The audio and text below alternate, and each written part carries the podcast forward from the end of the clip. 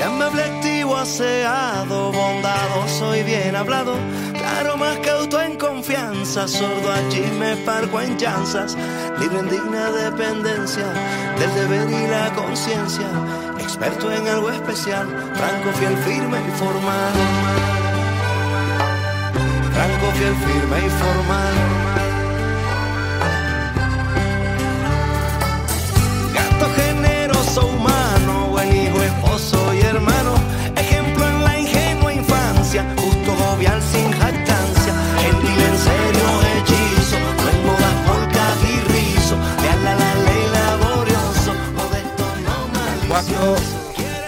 4 y 6 de la tarde, hoy 4 de marzo. Bienvenidos todos y todas a Vive a tu manera. Oigan, qué alegría estar hoy en vivo y en directo desde la cabina de Bocaribe Radio. Sin superstición salvaje, sobre juicio en boca en traje, servicial muy tolerante. Ahí escuchamos de fondo el modelo alfabético de Carlos Vive, una canción que nos introduce al tema que vamos a hablar en el día de hoy.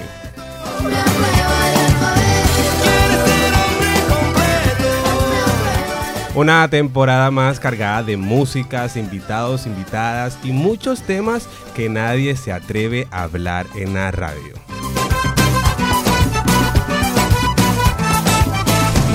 Como siempre me está acompañando esta coequipera desde el 2019, Marisela Quiroz. Mari, ya bastante tiempo juntos. Así es, Charlie, y seguimos. Me alegra mucho saludar a toda la audiencia de Bocaribe Radio que nos escucha en el 86.fm y www.bocaribe.net. Recuerden Bocaribe con K. Y también a quienes nos van a escuchar más adelante a través de YouTube y Spotify buscando, recuerden, sede social.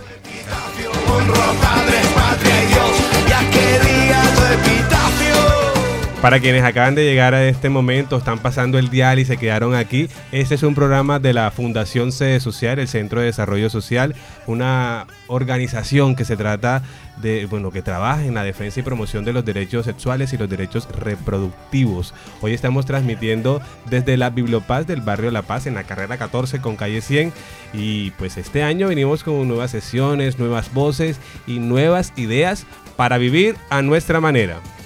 Estamos muy felices de iniciar esta temporada con un tema que es necesario hablar, Charlie, y más que todo por el contexto en el que hemos estado los pasados dos años. Se trata de la salud mental en hombres.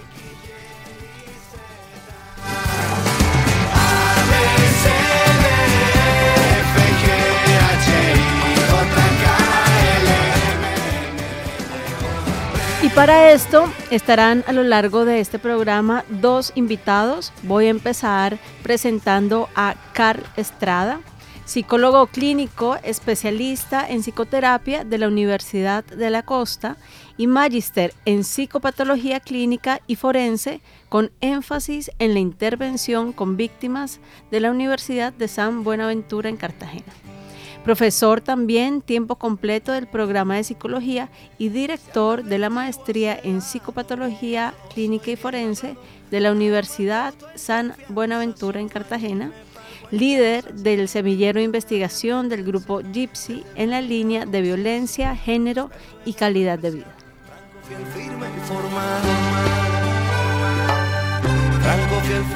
El otro invitado, Mari, es Carlos Mario Guerrero, es psicólogo también con experiencia en manejo de equipos en contextos organizacionales y comunitarios.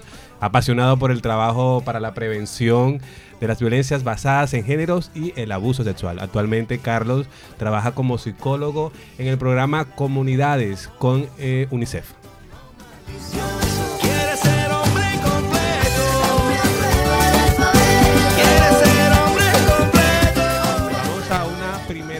Ya regresamos, aquí están todos los invitados, vamos a hablar de este tema.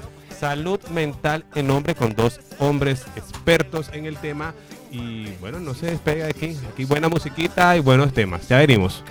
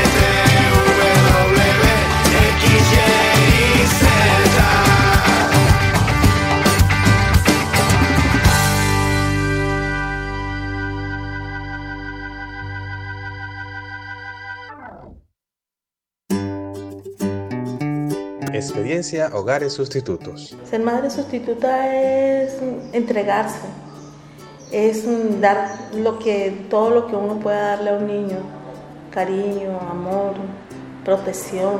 Ser madre sustituta abarca todo eso, amor.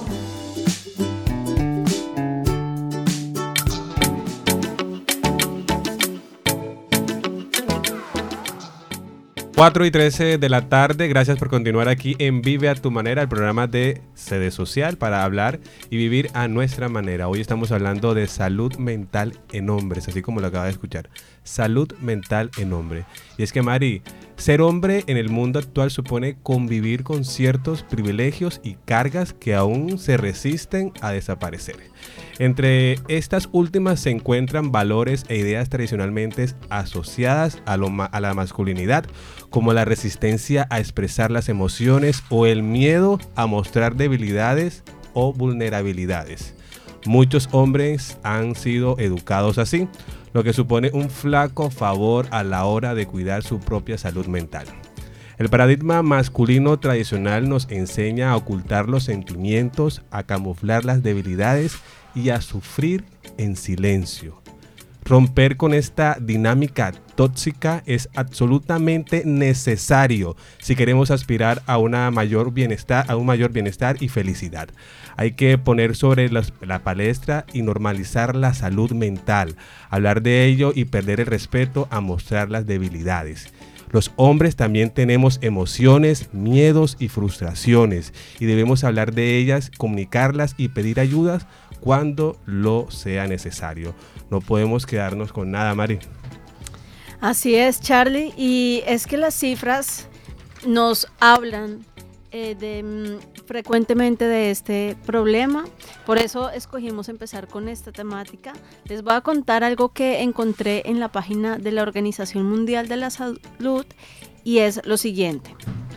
Cada año pierden la vida más personas por suicidio que por VIH, paludismo o cáncer de mama, o incluso por guerras y homicidios. Se suicidan más del doble de hombres que de mujeres. 12.6 por cada 100.000 hombres frente a 5.4 por cada 100.000 mujeres. Las tasas de suicidio masculino son por lo general más altas en los países de ingreso alto, 16.5 por 100.000 hombres. Las tasas más altas de suicidio femenino se registran en los países de ingreso mediano. La cifra es de 7.1 por 100.000 mujeres. Las estadísticas no nos engañan, literalmente los hombres se suicidan más. Así es, y por eso quisimos abordar este tema, por eso tenemos unos invitados muy especiales con quienes podremos explorar algunas de mm, las dudas, preguntas que surgen a partir de estas cifras y de esta realidad. Quiero que nos salude en este momento Carlos Mario Guerrero y Caro Estrada. Bienvenidos acá, Carlos.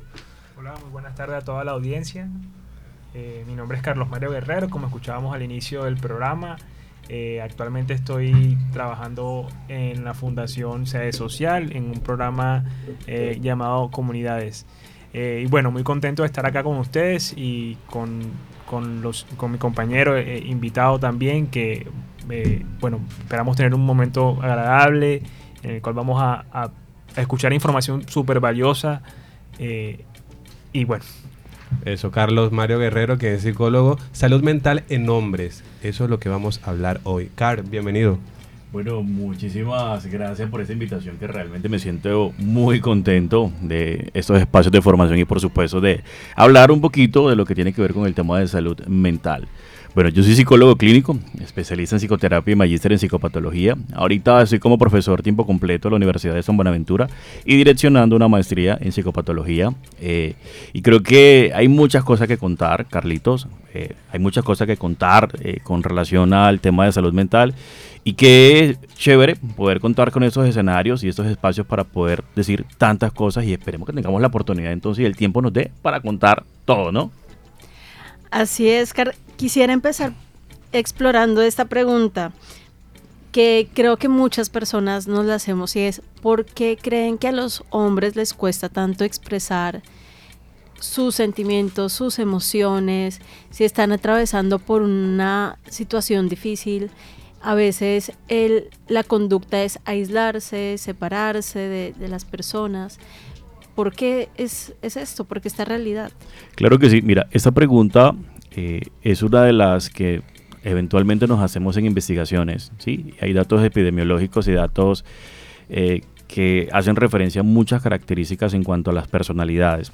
Y hablar de personalidades en sí, ya tenemos muchas teorías y que en lo posible hace referencia a cómo se constituye la personalidad y cómo se constituyen esos rasgos y tendencias en la, en la, en la persona. Pero hablar de las emociones y los sentimientos y hablar de eh, cómo los hombres, eh, de algunas maneras, no alcanzan a expresarlo, yo siento que es algo más cultural. Yo siento que es algo más que está eh, en el aprendizaje, en la enseñanza, en, los valores que se inculcan en, en, casa y que hacen en lo posible suprimir todas esas emociones y sentimientos sobre la figura masculina porque el hombre no llora, porque el hombre no siente, porque el hombre no tiene derecho y más que un derecho es la sensación de poder expresar lo que está sintiendo. Sí lo siente, sí lo vive. Pero no lo expresa. Pero no lo expresa. Terrible. Y ahora, hay muchas cosas que hay dentro del ocultar una emoción y ocultar un sentimiento, pero tarde que temprano todo eso se convierte en un mecanismo de defensa y todo lo que se guarda y todo lo que se represa en algún momento, ¡boom!, explota. Y esas son las cosas que nosotros eventualmente conocemos y los casos eh, que en atención en pacientes eh, el número es obviamente más alto en mujeres precisamente por eso. Y cuando ya quieren atención psicológica hombres, ya hay muchas cosas que están complicadas y arraigadas dentro de todos los síntomas y las patologías existentes. Claro, miren, eh, para las personas que nos están escuchando, es un tema muy complejo. Saber que, alguien, que alguien sufre o está padeciendo de, de, salud mental, eso no se evidencia, pero sí podemos eh, prender las alarmas, porque hay, digamos que ciertas eh, patologías o ciertas eh, características de personas que están sufriendo. En los hombres puede ser un poco más complejo, por lo que decía Carr, que no expresan los sentimientos y muy difícil al no expresar los sentimientos porque puede explotar, como dice uno, para adentro o para afuera. Y las dos son terribles. Sí, pero fíjate algo muy, muy, muy importante también que hay que mencionarlo, y es que a pesar que no hay una manifestación completa de los sentimientos y las emociones, pues eso no significa que los hombres no lo muestren, porque hay miles de formas de mostrar un sentimiento y una emoción. Y por lo general, en el caso de los hombres, las manifestaciones son dadas eh, eh, hacia eh, momentos y eventos agresivos ¿sí? Y esos eventos agresivos están constituidos eh, en todas las cosas que se dice que un hombre hace. Y ahí abro comillas. Y en esas cosas que los hombres hacen es donde muestran las manifestaciones emocionales de forma negativa en lo posible. Entonces, eh, no es que se muestren tristes, no es que lloren, no es que sientan que la vida se les va, sino que hay otros eventos, otras actividades y en esas actividades se están manifiestas también esas emociones y sentimientos. Claro. Carlos, ¿A los hombres les cuesta expresar sus sentimientos? Sí, efectivamente, como, decía eh, mi compañero Carl, eh, esta cuestión de la expresión de los sentimientos es, parece ser un poco más cultural. Eh, y ahora que decía esto, recordaba que en la APA hay una división, en la Asociación Americana de Psicología hay una división, la división 51, que estudia específicamente masculinidades y hombres. Eh, en el 2018 lanzaron una guía práctica eh, para, sí, para eh, atención psicosocial y psicológica con niños y hombres. es un texto muy bueno porque tiene unos segmentos que son mm, aplicables en, el ejercicio psicosocial o también psicoterapéutico. Y bueno, inician abordando que que los hombres somos diferentes a nivel étnico, eh, racial, cultural, eh, eh, de orientación sexual también, pero hay algo que es muy particular y hablaban de la ideología de la ideología masculina que hay que involucra como esa tendencia a, la violencia al consumo o, uso de sustancias y también de la represión o de la, sí, la represión emocional lo que, lo que me parece súper curioso porque es una guía, como les decía, con demasiada, bueno, es la APA, una investigación, o sea, tienen contenido investigativo muy, muy bueno. Eh, y con lo diverso, pues, como es que lo que es este país, Estados Unidos, que es donde se originan de pronto estos, estos estudios. Eh, y decían efectivamente eso, que, que eh, nos cuesta mucho más a los hombres y a los niños expresar las emociones. Desde el ámbito comunitario y social uno a veces lo ve eh, constantemente en, ese, en esa relación con los niños. Eh, presentan comportamientos disruptivos y cuando tú vas a ver en, la historia de ese niño que de pronto está que, que, va que asiste a los talleres pero que no está participando sino de pronto está golpeando molestando algo pasa en la historia, entonces que vemos que es un niño quizás eh, que migró, por ejemplo, en el contexto migratorio en el que estamos ahora, eh, y es, un niño no acompañado, o un niño que de pronto no, no está, no tiene una, una, red social o un apoyo familiar que, eh, bueno, que esté presente con él ahí, y eso se manifiesta, esos, esas emociones que tendrá, que tiene este niño, se manifiesta pues en comportamientos disruptivos o, lo que podría llamar un profesor de indisciplina. Eh, que verbalmente a veces el niño no te lo va a decir, pero sí eh, se presenta en estos, en estos momentos de los talleres. Interesante. Bueno, ahorita mencionabas algunos, digamos, señales, comportamientos. Quisiera volver a eso más adelante, pero antes, para quienes nos están escuchando, y a pesar de que me parece que el, eh, la cuarentena y la pandemia nos ha dado la oportunidad de hablar más abiertamente de salud mental. ¿Por qué no le contamos a nuestro, nuestra audiencia em, qué conflictos o qué consideramos enfermedades mentales para ubicarnos también en ese contexto? Vale, mira, esa es una pregunta súper interesante porque eh, hay muchos signos, muchos síntomas que están categorizados y que la psicología en general tiene varias especificaciones para el tema de la consideración de un trastorno mental. Tenemos eh, desde la Organización Mundial de la Salud, tenemos la CIE-10, que es el 11, perdón, que es la clasificación internacional de las enfermedades, pero ya muy, muy, muy psiquiátricamente y psicológicamente tenemos el DSM, que es un manual estadístico, ¿sí? donde hay signos, donde hay síntomas y a partir de la sintomatología, los signos en tiempo, en duración, ¿sí? Y en cómo se va engranando en la vida de la persona esos síntomas, ahí vamos considerando un, caso de un trastorno, un trastorno clínico. Te voy a colocar un ejemplo y para todos los oyentes que están en ese momento conectados con nosotros. Si yo digo, por ejemplo, mira, tengo dolor de cabeza, uno, tengo eh, malestar general, dos, tengo eh, ojos llorosos, tres, y tengo eh, en ese momento, no sé, tos. ¿Ustedes qué dicen? COVID. tengo COVID, tengo COVID, total. Bueno, pasa exactamente lo mismo con algunos criterios clínicos en psicología. A veces no alcanzamos a vivir un trastorno o un cuadro completo en, eh, que clasifique dentro de los trastornos de personalidad, de la atención, del pensamiento, del lenguaje, de la conciencia. Hay un grupo enorme que están codificados, pero a veces no alcanzamos a vivirlos o a tenerlos 100% todos. Y lo que hacemos sencillamente es eh, vivir unas sintomatologías de cada uno de los trastornos específicos que aparecen de pronto en estas consideraciones. Y lo que hacemos es creer que de pronto tenemos el trastorno y a veces no pasa eso, sino que simplemente estamos viendo un síntoma y no calificamos y no consideramos estar en ese trastorno precisamente por el tiempo, por la duración y cómo se articula.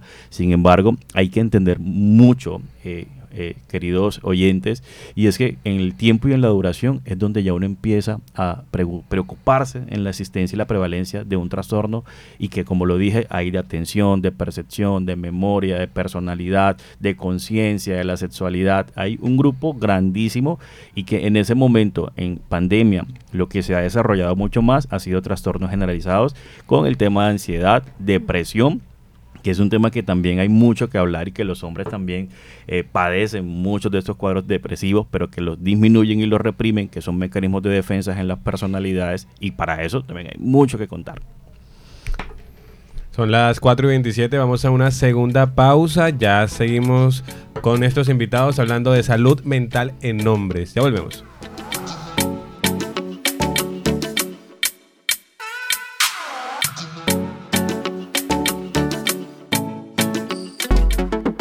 ¿Sabías que tienes derecho a la anticoncepción de emergencia y a la interrupción voluntaria del embarazo? Conoce y exige tus derechos. Sede social e impulsa una mejor calidad de vida.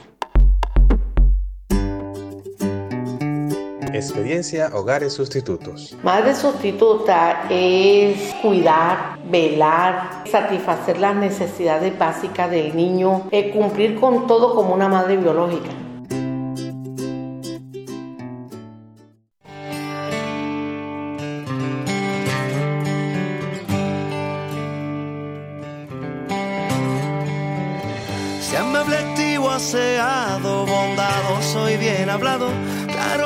Cauto en confianza, sordo a chismes, parco en chanzas, libre en digna dependencia del deber y la conciencia, experto en algo especial, franco, fiel, firme y formal.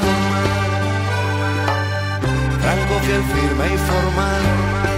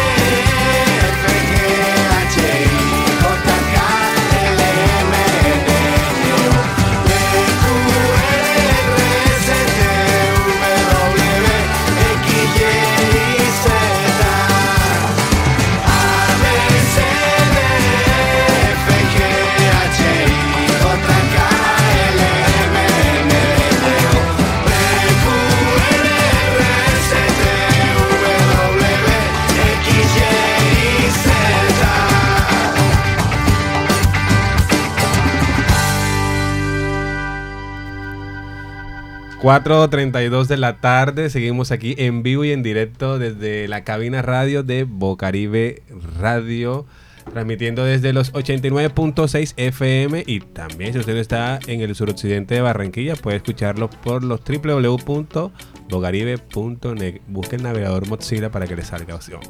Quiero contarles que seguimos hablando de salud mental en hombres con dos invitados expertos en el tema. Y quiero eh, empezar, bueno, para que ustedes comprendan por qué tenemos dos psicólogos hablando del mismo tema, es que uno está enfocado en la parte clínica, quien es Carl, y Carlos lo está enfocando a nivel social. Entonces, son diferentes miradas que debemos tener muy presentes en todo el tema de la salud mental. Y quiero empezar con Carl preguntándole qué señales nos pueden alertar sobre un, tran- un trastorno de esto. Bueno, mira, eh, es una pregunta muy compleja en el caso de los hombres. ¿Qué lo hace complejo?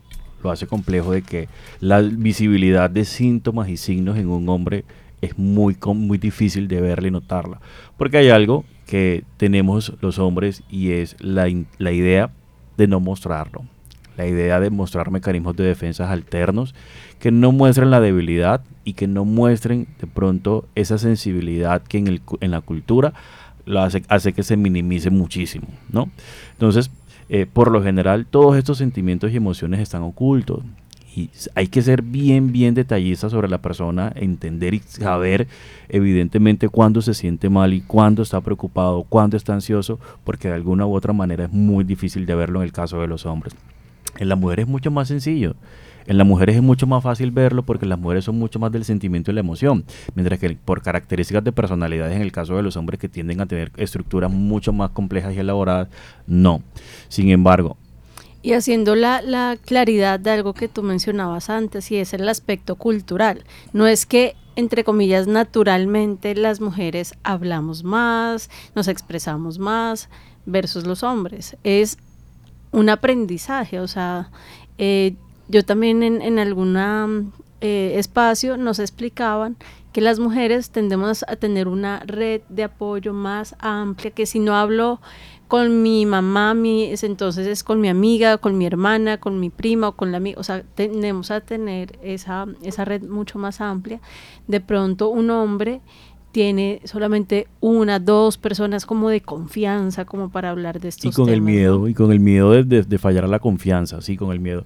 Sin embargo, mira, para poder ser claro y que todas las personas que nos están escuchando en ese momento sepan identificar en, en- en una persona que posiblemente puede estar viviendo algo, y es que eh, es lo último que realmente un hombre hace y es contar. Eso es lo último, es lo último que hace y por qué no lo hace a principio, porque a veces el control y el dominio de creer que estoy manejando la situación es fácil. Y como todo hombre piensa de que todo es fácil manejarlo, como todo hombre dice yo lo controlo, yo lo manejo, y hay el problema, pero la aceptación no está. Y el insight no llega justo en el momento cuando se reconoce, sino cuando ya está la situación compleja y elaborada. Entonces, ¿cómo identificamos nosotros casos en hombres?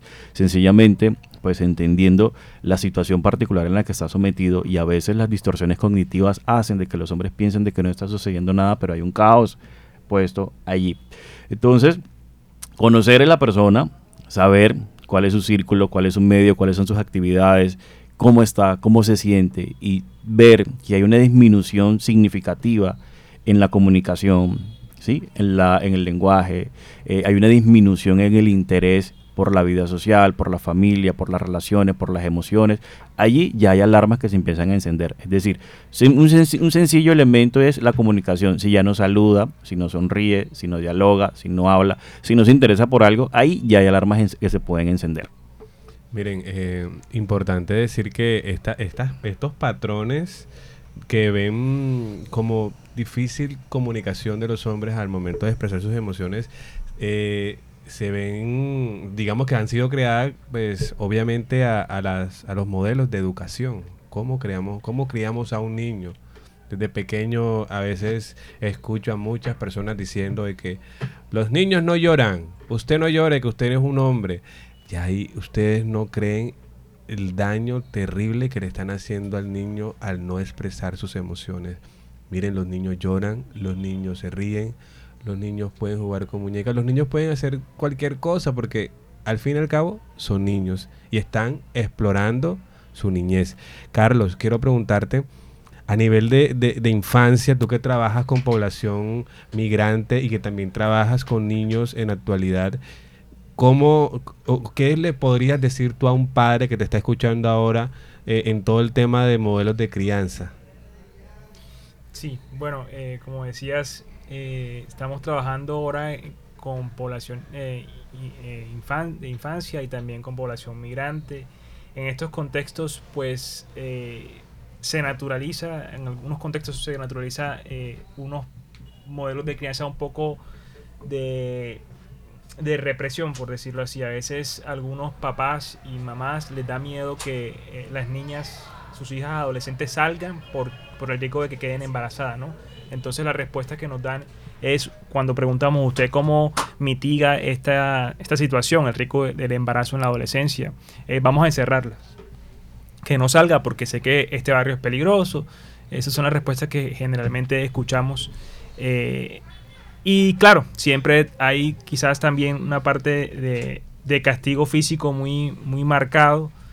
Eh, y lo que abordamos con, con, con, los cuidadores y con las cuidadoras es eh, entender de que los niños y las niñas también tienen participación, también tienen eh, eh, esa, esa, opción de, de opinar o de, o de participar en, en, las decisiones que se toman dentro del hogar, por ejemplo, que no debe ser únicamente en, encerrarles o pegarles a veces, sino también escucharles. esa es una forma que trabaja, una forma en la que podemos abordar y también trabajar la parte, eh, la expresión emocional en los niños y en las niñas. Totalmente cierto, Mari. Y, y, a veces uno se escucha en las calles diciendo la mamá al niño, usted no se meta que usted es un niño, no puedo opinar. ¿Tan mal eso? Sí, bueno, definitivamente hay muchas cosas que debemos observarnos y mm, yo quisiera preguntarle no solamente a nuestros dos invitados que, que son psicólogos, sino a, a, ti también, Charlie, como hombre, uno como mujer, eh, que también somos madres, hermanas, amigas. ¿Qué podríamos hacer si de pronto identificamos eh, una situación como cómo poderle hablar a ese hombre para que se sienta en un espacio seguro en donde eh, pueda expresarse y compartir. Es muy complejo porque eh, pienso a nivel particular que cada hombre tiene una forma de comunicarse muy distinta y, y, ahí está de pronto como el tacto a nivel de, de amigo, porque es que no todos nos comunicamos de la misma manera con, con nuestros amigos.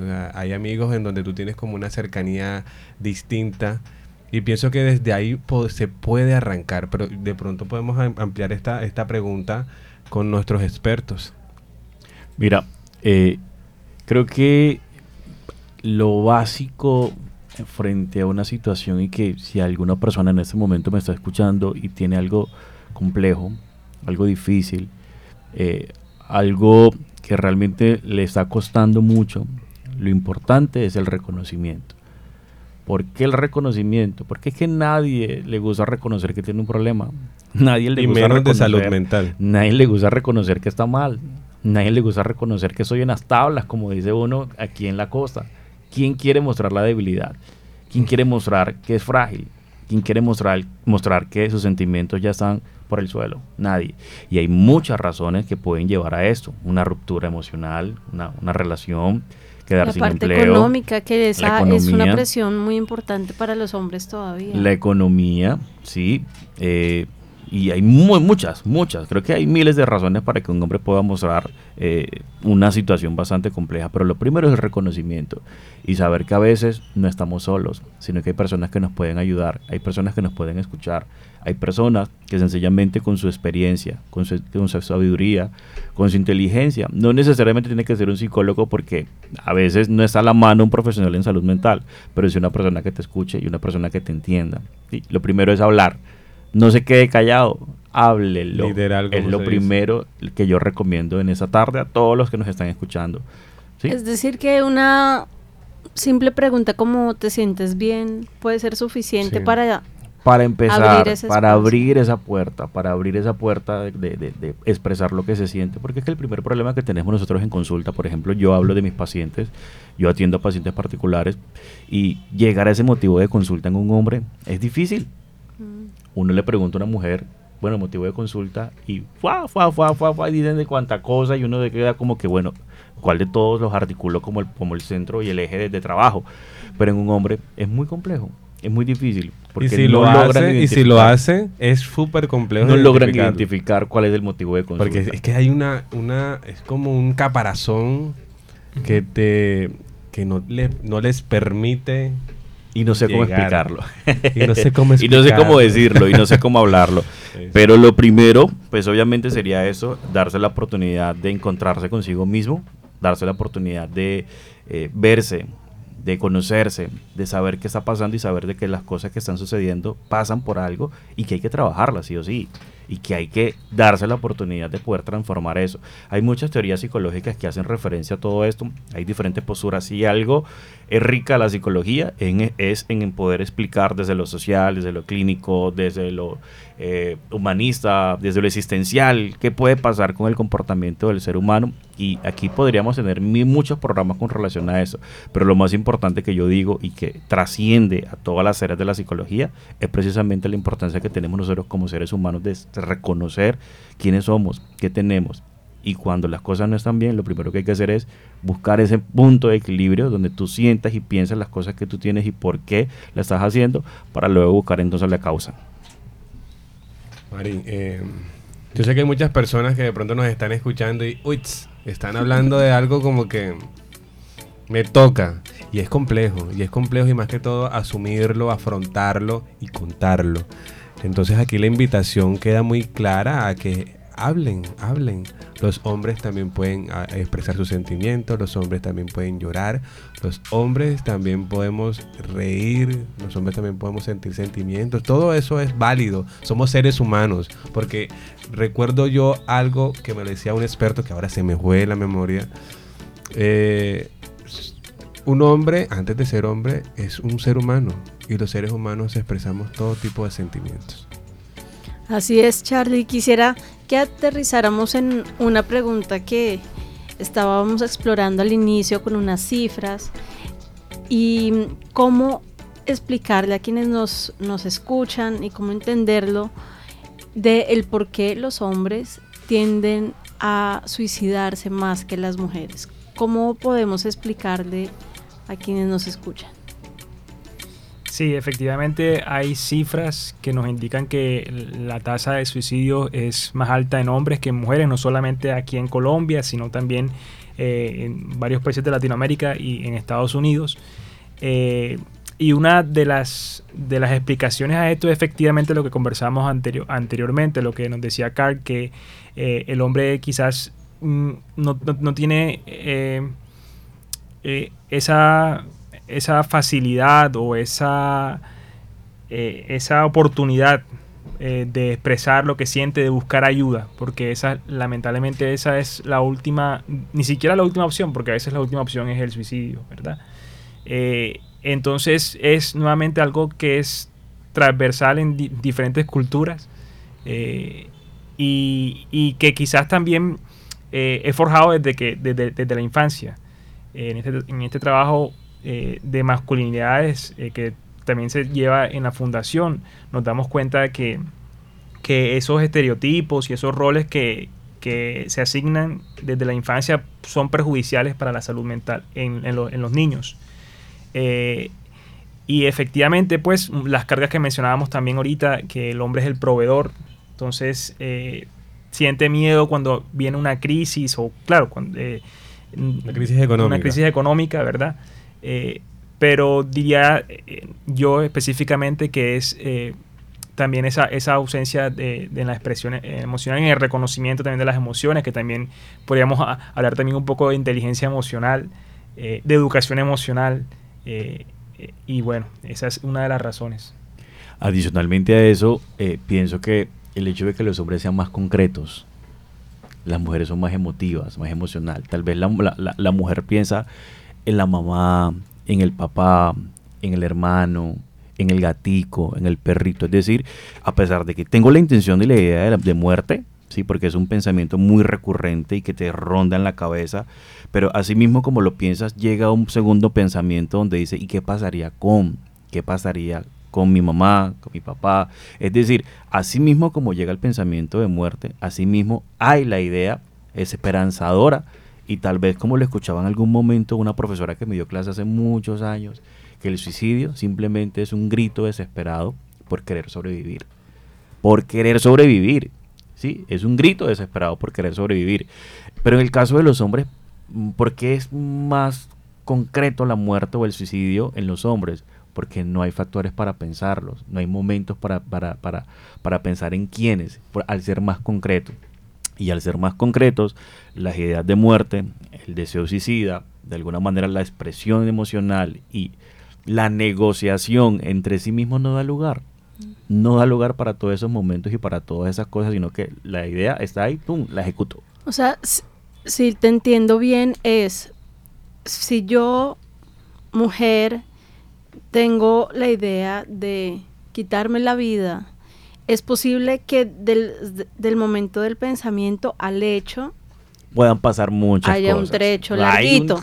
pero en el caso de hombres, por lo general, dices como lo pienso y lo ejecuto. Es más corto el camino. O sea que hay menos chance entonces y de, de pronto de recibir apoyo porque a veces tú puedes hablar con alguien y, y puede llegar a ser en, no sé, como un espacio de pausa antes de, de tomar esa decisión. Mari, y, creo que en hombres eso también se ve reflejado por la consecuencia de no expresar sus emociones a la infancia.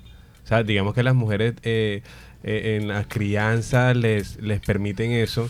Digamos que en algunos casos, obviamente, hay que, hay que decir que hay muchos casos de, de familias que inculcan en sus hijos e, esa masculinidad consciente y es totalmente válida y aceptada y necesaria que si usted le dice a su hijo que pueda jugar con muñecas, si usted le dice a su hijo que puede llorar, que puede hacer lo que desea hacer cuando esté niño y explorarlo, está bien, porque va a ser un hijo, una persona adulta con una capacidad emocional mm, totalmente madura. A mí me, a mí me gustaría agregar algo eh, en relación a lo que decía Carl eh, que el hombre quizás es un poco más concreto.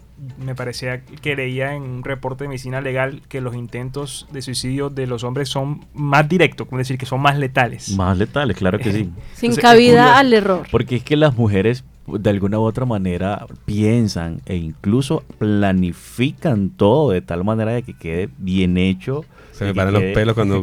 De que quede bien elaborado, que quede bien estructurado. ¿sí? El momento, el día, la hora, dónde voy a estar, qué ropa voy a tener, qué voy a, cómo voy a hacer mi proceso, cómo voy a hacer mi despedida, si dejo una carta, si dejo una nota, un video. El hombre no, el hombre le aparece la idea y ¡tan! De una. Y con y cosas muy contundentes realmente. Eh, es como cuando tú, mirándolo como a nivel físico, es como esa esa bomba que tú vas inflando y no le estás dando la oportunidad de sacar aire y llega un momento donde explota. Y yo creo que así pasa en las emociones de los hombres. En las investigaciones forenses, que en algunos momentos en, la, universidad y en la academia tengo un grupito en investigación que está haciendo todo el proceso de investigación con víctimas. Y ahí hay un elemento del estudio de hombres con, con, con algunas tendencias depresivas. Y hay algunos estudios que hace referencia precisamente a esto que estamos hablando, donde los hombres son más concretos, son más directos, son más eh, eh, fuertes a la hora de tomar las decisiones y no colocar el sentimiento y la emoción sobre las decisiones que se piensan, mientras que la mujer es un poco más. ¿sí? Entonces esto hace que evidentemente no haya tiempo y no haya lugar a la atención porque tú por lo general en estudios victimológicos vemos de que vemos eh, todo el círculo de la violencia, todo el círculo de maltrato y hay indicios desde lo afectivo, desde lo psicológico, desde lo físico, desde lo emocional, de las relaciones personales y tú ves un deterioro significativo que va en caída. Pero cuando uno analiza de pronto eh, forense, un análisis forense de una víctima que de, perdón, de un, de un, de un suicida, no hay pico en ningún lado. Aparentemente todo está bien. ¿sí? No hubo de, pronto eh, una situación que dijera, este es el desencadenante de toda la situación, porque eh, en lo posible, a veces no hay ningún rasgo, ninguna tendencia, ningún indicio que diga, la estaba pasando maluco, la estaba pasando mal, porque sencillamente fue de una que lo hizo. Uno no sabe por, por no expresar sus sentimientos. Bueno, ya son, hemos hablado demasiado, ha sido delicioso el espacio 452. Vamos a una última y cortica pausa y ya regresamos para despedirnos de aquí de Bocaribe Radio en este su programa Vive a tu manera.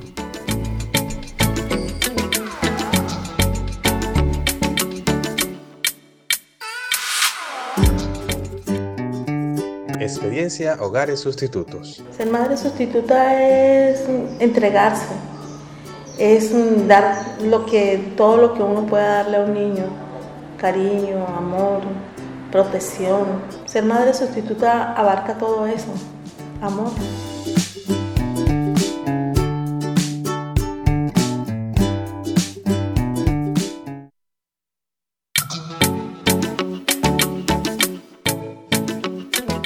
4 y 53 de la tarde. Eh, estamos transmitiendo en vivo y en directo en este su programa Vive a tu manera, tercera temporada. Desde el 2019 estamos hablando y dando lora sobre cómo vivir a nuestra manera este programa de la Fundación Sede Social. Aprovecho para saludar a todos los compañeros que están allá en la Fundación Sede Social escuchándonos, a Jorge Palma, a Leanis Arrieta que también están full conectadas, a nuestra directora Nasli y Janet Nasli Mulford y Janet Martínez que también están sintonizándonos desde sus casas, a Cristian Mulford también, nuestro gerente, a Amrinés, a todas las personas que están conectadas en este momento escuchándonos en esto Vive a tu manera.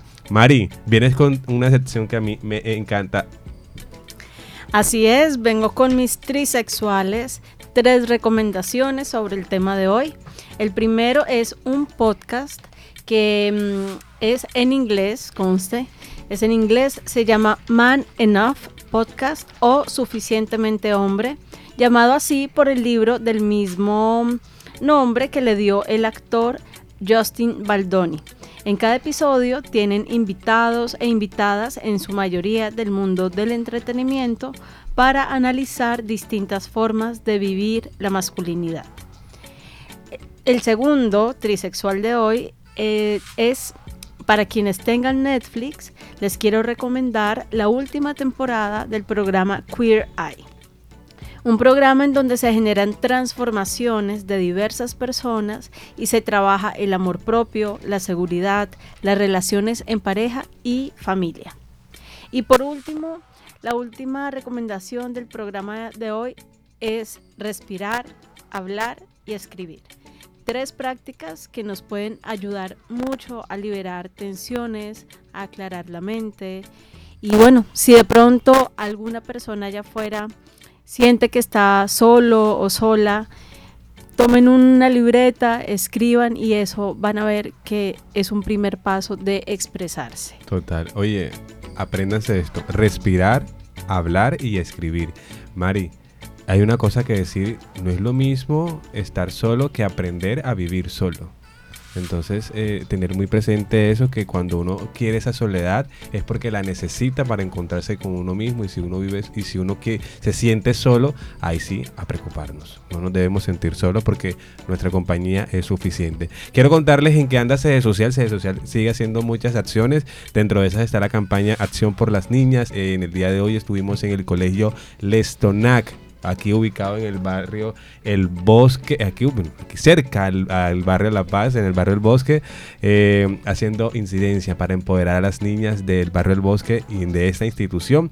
También estuvimos eh, haciendo actividades en las fronteras de Maduro, en la playa y también en Ciudadela de Paz con el proyecto Comunidades con UNICEF y sede social y por último regresa muy pronto el chatbot, el chat que nos ayuda a, orientarnos en todo el tema de violencia sexual en mujeres. Ya nos estamos, eh, se nos están acabando el tiempo aquí. Nuestra querida amiga Laura, señor, nos está diciendo que pila, que cortemos. Chicos, una recomendación rapidísima para todas las personas. Car. No, hombre, la recomendación es, es sencilla. Pues a todas las personas que en algún momento están viviendo una situación difícil, pues darse la oportunidad de evaluarlo, darse la oportunidad de expresarlo, darse la oportunidad de sentirlo, pero de sentirlo en el buen sentido y en la buena manera de darle sentido a lo que está sucediendo, porque a veces, Carlos eh, y oyentes, muchas veces pensamos que los problemas son enormes, pero realmente son pequeñitos y, tienen solución. Es decir, pensar de que todo tiene solución, buscar una persona, un amigo, una hermana o alguien, o sencillamente, pues visítenos allá en sede social,